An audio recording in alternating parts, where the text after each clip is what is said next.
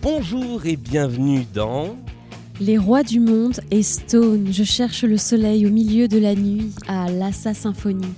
J'avoue, je maudis tous les hommes, nous ne sommes que des sans-papiers, des hommes et des femmes, sans respect ni foi ni loi. Je veux vivre et mourir, autant vivre à en crever. S'il faut mourir avant d'avoir aimé, c'est ce qu'il y a de plus beau, aimer. C'est tellement simple l'amour, tellement possible Bravo, Jean Fred. Ah, c'est beau. Bienvenue dans cet épisode un peu spécial de euh, notre podcast euh, consacré aux comédies musicales que nous enregistrons au petit matin. Il est 8h du matin, il faut le dire. Bonjour Virginie. Bonjour. euh, Bien Julien. réveillée Euh, Comme un petit matin, voilà, c'est- on va se contenter de ça. Et puis que nous enregistrons un 14 février, Voilà. jour de Saint-Valentin. Et à Saint-Valentin, qu'est-ce qui est le plus Saint-Valentin au monde? Peut-être Roméo et Juliette. Peut-être. Et ça tombe bien, puisque... Bonjour Roméo, bonjour Juliette. Bonjour à vous. Bonjour Damien Sargue et Cécilia Cara, merci d'être avec nous euh, pour euh, parler comédie musicale et puis euh, pour parler euh, d'un spectacle dont on a déjà parlé avec d'autres invités dans une précédente Oui. émission qui s'appelle Les comédies musicales, la tournée des comédies musicales euh, qui euh, fait une grande date qui approche de plus en plus puisque c'est dans un mois euh, quasiment jour Ouais. pour jour. Le Et 15 oui, mars, le 15 C'est ça, mars le au, au Palais Dôme, des Sports, au Palais Dôme des de Sports Paris. ou Dôme de Paris. Exactement. Alors comment, co- comment ça se prépare là à un mois cette, cette date un peu spéciale? Parce que euh, vous avez beaucoup tourné avec la bande euh, des comédies musicales mais il va y avoir du monde en plus, ça va être un, un show un peu différent? Des Exactement. surprises peut-être? Et oui, il va y avoir pas mal de guests. Alors c'est vrai qu'on est un, un- un petit noyau dur. Voilà, on est une équipe euh, assez, euh, assez soudée avec Damien, Ginny Lynn, Gwendal, Gwendal, Alexis, Priscilla Betty, euh, Merwan, Merwan, Rim évidemment. et Hélène Segara qui nous a rejoint aussi sur la tournée. Et, euh, et, et c'est vraiment le voilà le, le- le- comment dire la, la base de ce spectacle. Mm. Euh, et pour ce Palais des Sports, on va accueillir des Ah bah, guests, plein d'invités, voilà, hein. plein d'invités. On a ce, ce- voilà cette grande joie de pouvoir agrandir euh, La famille. la famille pour pour cette date exceptionnelle à Paris.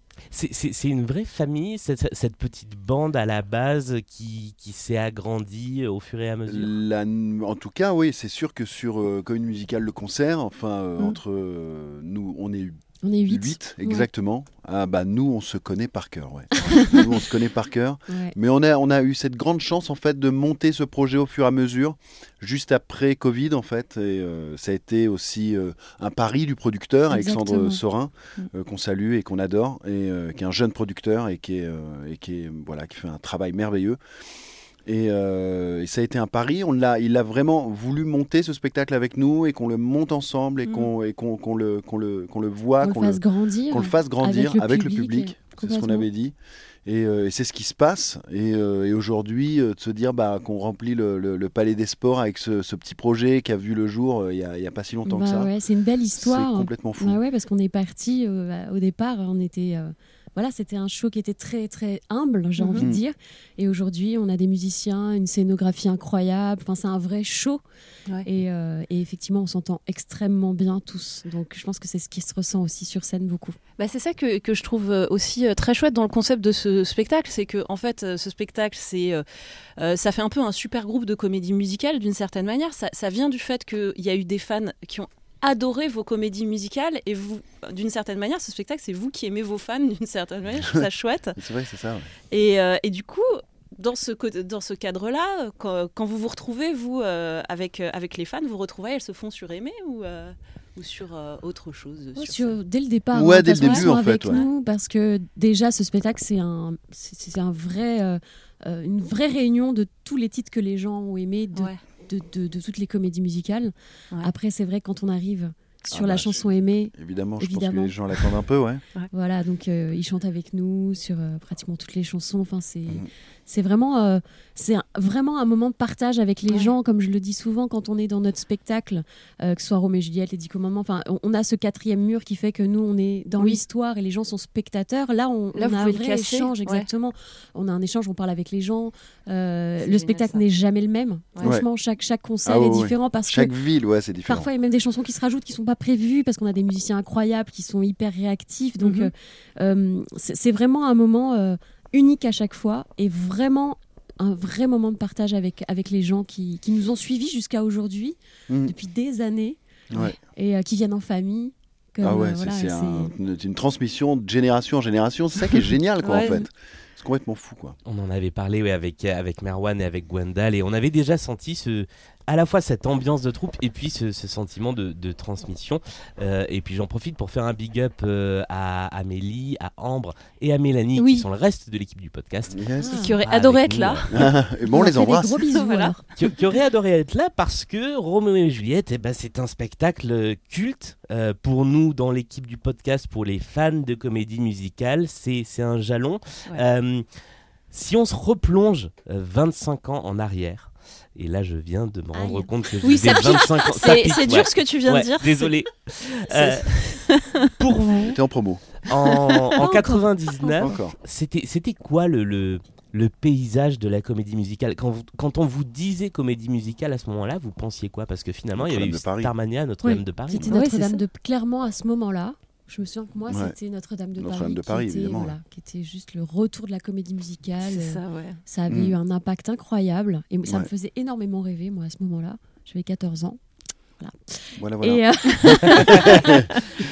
et euh, oui, c'était euh, bah, c'était le retour, quoi. Ah ouais, ouais. Et puis, euh, et puis c'était, personnellement, moi, la comédie musicale, je connaissais pas grand chose à cet univers. Euh.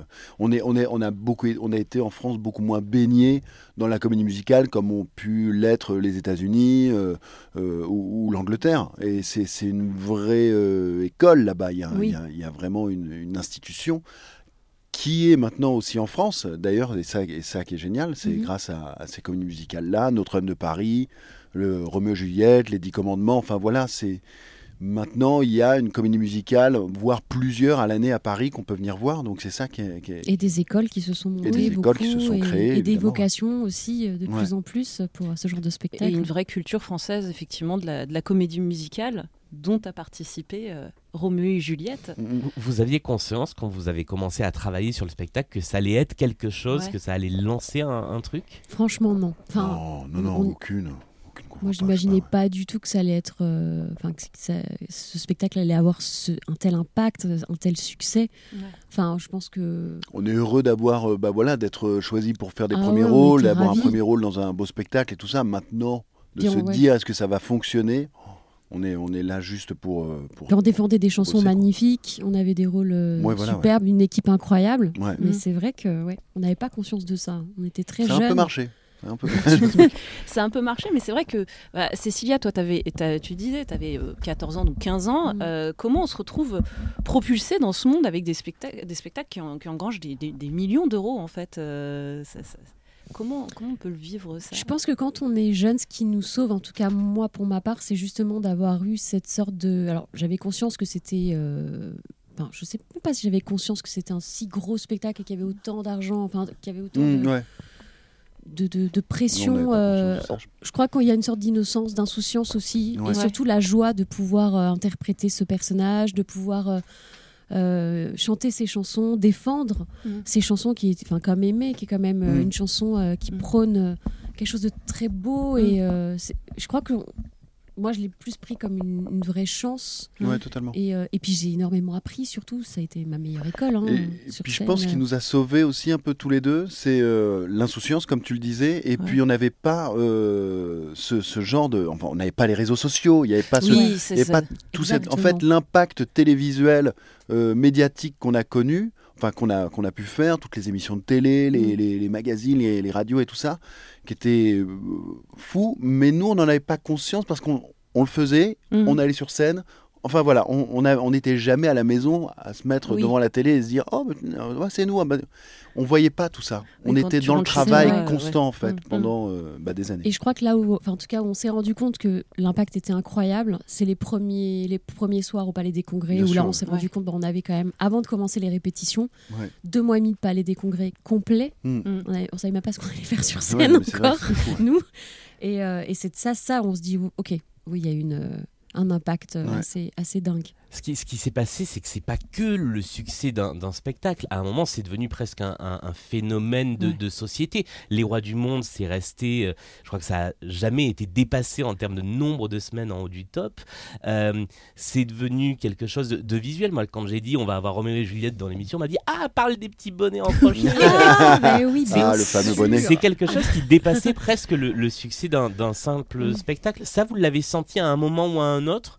Ou vraiment après en une fois que vous avez arrêté, que vous avez eu le temps après, de côté Phénomène, vraiment, on était vraiment pris dans le tourbillon hein, quand on mm. était. On savait que euh, que ça fonctionnait parce qu'on avait des retours, on avait des chiffres, on avait des, des, des, salles pleines, des tournées pleines. Enfin, c'était incroyable. Mais on était tellement dans le ouais, on était tellement dans l'engrenage du spectacle. Mm. voilà, c'est. Mm. Je crois qu'on s'est pas rendu compte vraiment. Euh, non, non, c'est vraiment après. On nous en a beaucoup parlé, ouais, de, de, bah, des cheveux longs, du bonnet, de, de tous ces trucs-là, évidemment. Mais on nous identifiait comme ça. Avec ça aussi, bah oui, hein, ça, a été, ça, a été, assez fort en fait. Euh, mm. Si on veut parler euh, de façon marketing, en fait, finalement, ça a été assez. Ah bah ça, ça donnait une identité. Euh, il y avait une identité visuelle qui était un peu associée à. Qui était très marquée, ouais. C'était finalement pas si calculé que ça. Enfin, non, pas du tout, ouais. Très très instinctif.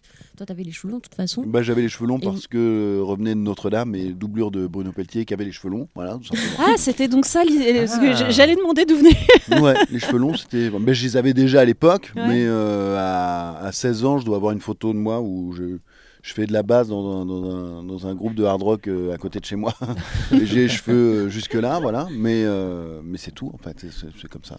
Et comment on passe du hard rock à, au roi du monde Non, non, mais du hard rock, alors vraiment, parce que j'avais dû acheter une jazz, une Fender Jazz Bass, comme ça, pour, pour, pour essayer d'être musicien de seconde. Mais j'ai tout de suite remarqué qu'il valait mieux que je chante. Et. Non, mais c'est. Euh, non, mais c'est. Euh, j'ai commencé petit, en fait, à l'âge de, de, 8 ans, mes premières, mes, premières télés. Mais, euh, mais vraiment, d'en faire mon métier, ça, a été, ça a été pour Notre-Dame de Paris, ouais, où j'ai où j'ai été émancipé à l'âge de 16 ans. Et puis, j'ai envoyé une, une cassette pour, pour faire le, le, le, casting des doublures de Notre-Dame de Paris. Et puis, on m'a pris. On m'a pris, euh, moi et mes, cheveux longs, euh, euh, pour, venir faire la doublure de Patrick Fury et Bruno Pelletier. C'est comme ça, vraiment, que j'ai mis le premier pas dans, la comédie musicale et j'ai regardé mes, mes aînés mhm. et j'ai beaucoup appris en tant que doublure. Le métier de doublure, c'est un métier qui n'est pas facile, qui est vraiment. Qui est, qui est, un peu ingrat parce qu'on n'est pas voilà on n'est pas euh, du tout euh, mis en avant médiatiquement, mais, mais, euh, mais moi je salue tout, toutes, les, toutes les doublures de, de, tous les spectacles parce qu'il faut apprendre tellement de choses, mmh. il faut être au pied levé, disponible. Enfin voilà, c'est un, un, métier qui est hyper intéressant, hyper, hyper complet. Mmh. Et, et, qui n'est pas très mis en avant. Quoi. Qui n'est pas très mis en avant, et c'est vrai que c'est marrant parce que quand on va voir un spectacle et qu'on dit non, mais ce soir tu auras la doublure, tu là. Ouais, alors que le. Alors que la doublure peut être le Roméo de demain en fait. Exactement, voilà, c'est exactement ça. Euh, quand, quand, on est sur scène pendant euh, euh, un an, deux ans à, à tourner un spectacle, c'est une question qu'on pose régulièrement aux invités du podcast. On arrive quand même au bout d'un moment à continuer à trouver du plaisir, à trouver des, des, choses à faire qui ne soient pas des automatismes pour, euh, pour continuer à faire vivre son personnage et pour continuer à s'amuser sur scène quand on le fait pendant deux ans de tournée, voire quand on reprend le rôle à plusieurs années mmh. d'intervalle, comme toi Damien sur, sur Roméo. Mmh. C'est quelque chose que vous avez réussi à garder? Ah, Oui, alors vraiment pour le coup, euh, chaque soir est tellement euh, différent. déjà de par notre état, on monte sur scène avec ce qu'on est le jour même aussi. Parfois on est plus fatigué, parfois on est voilà. Et, euh, je sais que moi j'essaie toujours de trouver et, on a ça aussi, de, mhm. la petite chose qui va sans changer le spectacle évidemment, mais trouver des pour aller un peu plus loin dans certaines émotions, certaines. Euh, là, on a eu la chance de se retrouver euh, l'année dernière pour la tournée en Asie. Moi, ça faisait 20 ans que j'avais pas joué Juliette. J'ai revêtu mon, costume mhm. et, et c'était hyper émouvant de se retrouver et de retrouver les personnages justement 20 ans après parce que on est les mêmes, mais on n'est plus les mêmes. Enfin, Bah, on sûr. a 20 ans de plus, on est parents, Mm. euh, on, on est passé par plein de choses, donc le travail est vraiment différent. Il fallait retrouver euh, justement l'innocence, La l'insouciance, tout ça. ouais. L'inverse du travail qu'on a fait quand on, Ouais, quand on a commencé, où il fallait trouver euh, le côté mature, rebelle. Et, et, et ça, c'est hyper intéressant. Et, et, et, et là, enfin, je, je prends cette expérience de ces cinq mois en Asie où j'ai senti que chaque jour, on essayait de. Parce qu'on a des scènes de jeu maintenant dans, dans le spectacle qui ont été écrites. Mm. On essayait toujours d'aller un peu plus loin, de chercher des, des variantes. Donc chaque show était différent. Et c'est vraiment un plaisir incroyable de Mm. pouvoir euh, ben, vivre le show à chaque fois différemment avec euh, voilà ce Et puis c'est ce notre métier de, de, de- de comédien et c'est aussi, euh, je trouve, sur, sur scène de, de se surprendre, en Mm. fait, soi-même. Exactement. Dans, dans, que ce soit dans l'interprétation des chansons ou dans, dans, les, dans les passages euh, théâtrales, c'est de, ouais, de se surprendre. Il y a un côté d'être tout de suite à fond sur le moment présent et d'être dans l'instant. Et, euh, et quand on est dans l'instant et que même, enfin voilà, il y a, il y a un, es- il y a un- c'est- le jeu passe tout de suite quand tu es en mode automatique. Waouh, ça nous arrive. Hein. C'est- Quand on est on n'est pas des extrêmement machines. fatigué, ça peut arriver. Vraiment, On n'est pas des machines, mais, euh, euh, on en mais- a mais fait ça huit peut dans la arriver, semaine. Mm. Ça peut arriver que Mais sur certaines chansons, il y ait ce mode automatique. C'est Et voilà, puis, il faut se sauvegarder. Parce et que qui est dans le corps. Donc euh, de toute façon, Ouais. voilà, les gens euh, le sentent pas, mais même pour notre plaisir à nous, on- Ouais. on prend énormément. de- Enfin, moi, je prends beaucoup plus de plaisir en étant, comme tu dis, dans l'instant présent et en étant dans, dans le dans dans le moment Mm. euh, et ne pas se regarder ou pas être euh, extérieur à, à, ces- à, ces- à ce moment-là. Ouais. Là, c'est vraiment beaucoup plus euh, jouissif en fait. Bah, bien sûr. Mais c'est vrai qu'il y, a- il y a quelque chose qui est, qui est aussi intéressant euh, avec, euh, avec Roméo et Juliette et qui tranchait par rapport à Starmania ou à, ou à Notre-Dame de Paris, c'est que c'est quand même vraiment une pièce. C'est aussi une pièce en fait, c'est qu'il y a aussi beaucoup de scènes jouées. Bien sûr, ouais. Et, euh, et ça aussi, c'est quand même un vrai défi, je pense, euh, quand on- même quand on commence à, à- Ah, au- à 14 ou 16 ans. Au tout début, c'était un super défi, ouais, pour Ouais. nous. On avait, euh, voilà, pas de bagage de, de, de, de comédien ou, enfin, on a appris sur le tas. Il a fallu apprendre sur le moment et, et être le plus naturel possible. Mhm. Je pense que l'âge aussi nous a vachement sauvés parce qu'il y a cette Ouais. insouciance, il y a cette, Exactement. ce naturel qu'on peut Mhm. avoir à ce moment-là. mhm. La spontanéité euh, Ouais, naturelle qu'on ouais. avait en fait et, Ouais. et qui faisait que ça marchait. Je Mhm. pense que les gens étaient touchés par notre jeunesse et, euh, Mhm. et la sincérité avec laquelle on, on jouait parce que ça, ça a toujours été ça en fait Ouais. notre, euh, notre duo et ce qui fait que ça a toujours fonctionné euh, Bien sûr. naturellement. Et, euh, et donc, euh, justement, je fais- je faisais un petit peu la comparaison avec Starmania, mais l'autre point commun de Juliette euh, avec Starmania, quand même, c'est aussi que c'est un des seuls spectacles à avoir évolué aussi euh, Mhm. au fil de plusieurs versions, Oui, c'est vrai. euh, avec des chansons en plus, des chansons en moins. euh, donc- Dès, dès le début, c'est-à-dire qu'entre l'album et, euh, et la première version du spectacle, euh, très rapidement, il y a des chansons qui ont disparu. Et après, quand on prend le premier spectacle, la captation de, de 2000, et puis même la version 2010, il y a des chansons en plus, Ah ouais. il y a effectivement beaucoup de scènes jouées. Euh, c'est une, vraie particularité de Roméo et Juliette, ce- cette évolution-là? C'est une vraie particularité de Gérard Presgurvic. c'est surtout ça, c'est- surtout lui, euh, le, le, le, le- marionnettiste. Et, euh, et c'est euh, c'est lui qui, pendant, je me rappelle, en- en 2009 ou un truc comme ça, je crois qu'on avait une chanson qui, qui s'appelait... qui s'appelait Grosse, je crois, sur, sur le show, entre le, entre le comte Capulet et, euh, et la nourrice, qui était hyper drôle, où euh, elle lui, il lui disait qu'il était laid, lui elle lui disait qu'il était grosse. Enfin, tu vois, Mhm. c'était un jeu de chat et chien entre deux qui était super drôle et euh, qu'on aimait beaucoup. Et puis, et puis, au bout d'un moment, Gérard, il a dit non, mais en fait, elle m'emmerde cette chanson. on arrête. Hop là, c'est la- aussi simple que je la mets ça. de côté. Euh, par contre, tiens, j'en ai une nouvelle. On va faire celle-ci. Euh, Il y, a- y en avait, ouais, il y a des chansons qui reviennent, qui repartent. et Ouais, puis il c'est ajuste. Et c'est- Ouais. J'aurais eu ce, sentiment-là aussi de, en fonction de voilà. Comme un peintre aussi, qui, de- euh, qui remettrait des, des, des coups Ouais. de couleur sur son Mhm. tableau, qui dit tiens, il n'est pas encore fini. Mm, Ah, J'ai envie de, de, de- de ça, quoi. Et puis l'autre particularité, c'est qu'il y a plein de versions étrangères Ouais. qui sont toutes différentes. On a vu des trucs sur des rampes de skate, Ah ouais. on a vu ça aussi par rapport à Notre-Dame de Paris qui d'un pays à l'autre ne bouge pas. ne bouge pas. Ouais. C'est c'est une autre particularité. Totalement, ouais, ouais. Et puis on voit qu'il n'y a pas de recette en fait. Mm. On voit qu'il n'y a pas de recette parce que Notre-Dame de Paris, comme Roméo et Juliette, ce sont les deux spectacles, les deux comédies musicales françaises Mm. qui se sont le plus exportées dans le monde et, Mm. qui se, et qui continuent d'être jouées dans, le- dans le monde en ce moment. Et euh, il n'y a, y a, pas de recette. Notre-Dame, c'est voilà, c'est un livret, si on n'y touche pas, c'est ça qu'il faut faire et pas autrement. Et Roméo, c'est les chansons qui bougent pas. Par mm. contre, c'est sûr que les chansons ne bougeront pas. Mm. Mais euh, oui, la mise en scène, les, enfin, il y a plein de choses qui changent. Et mm. pourtant, bah voilà, c'est le, le, pouvoir des, je pense que le pouvoir des chansons est là surtout. Deux petites dernières questions. Euh, quelle différence il y a pour euh, vous deux qui avez joué le spectacle il n'y a pas si longtemps en Asie entre le public français de comédie musicale et puis le public asiatique qui vient vous applaudir sur ces spectacles qu'on connaît bien? Bah, euh, là, il y a la différence. Je sais pas s'il y a une vraie différence, mais en tout cas, euh, on les remercie parce que c'est quand même grâce à eux si on est sur scène. En... Il, y a, il y a une fraîcheur euh, dans le public évidemment asiatique, comme c'est un peu nouveau pour eux, parce que le, le, pays est tellement grand, il y a tellement de gens. donc oui, il y a cette fraîcheur-là aussi de, de, de ce côté-là. Et en même temps, il y a... En, France, il y a ce côté où on est à la maison, quoi. On, est, on retrouve des gens qu'on a, que nous on a vu il y a longtemps et qui nous retrouvent aussi sur scène. Enfin, il y a, mais en tout cas, il y a cette même passion. Oui. En Asie, j'ai trouvé qu'ils étaient très attentifs mm. dans la salle. On les entend pas. Ah ouais. Enfin, vraiment, ils sont vraiment extrêmement attentifs. À la fin, c'est incroyable. En France, euh, ça chante quand même avec nous. Ça, doit porter un peu quand même le public qui chante en même temps euh, versus le public silencieux. Ça doit être un peu inquiétant. C'est différent. C'est je les emmerde ou Non, non, parce qu'on sait. Enfin, non, justement, ouais. Et puis il y a des, y a des chansons où on, sait que s'ils applaudissent pas, c'est qu'on les a chopés aussi. Il y a ce côté-là. C'est dans la dramaturgie de où tu te dis, tu finis ta chanson et il n'y a pas d'applaudissement, hmm. mais il y a comme un espèce de on sent. truc, ouais. Euh, une chape qui est là où tu te dis hmm. waouh, c'est bon, on est dedans là. Et euh, concernant euh, aussi, enfin même aussi, vous avez commencé plus ou moins avec Roméo et Juliette, et après ça, vos carrières ont pris quand même deux chemins assez, assez différents.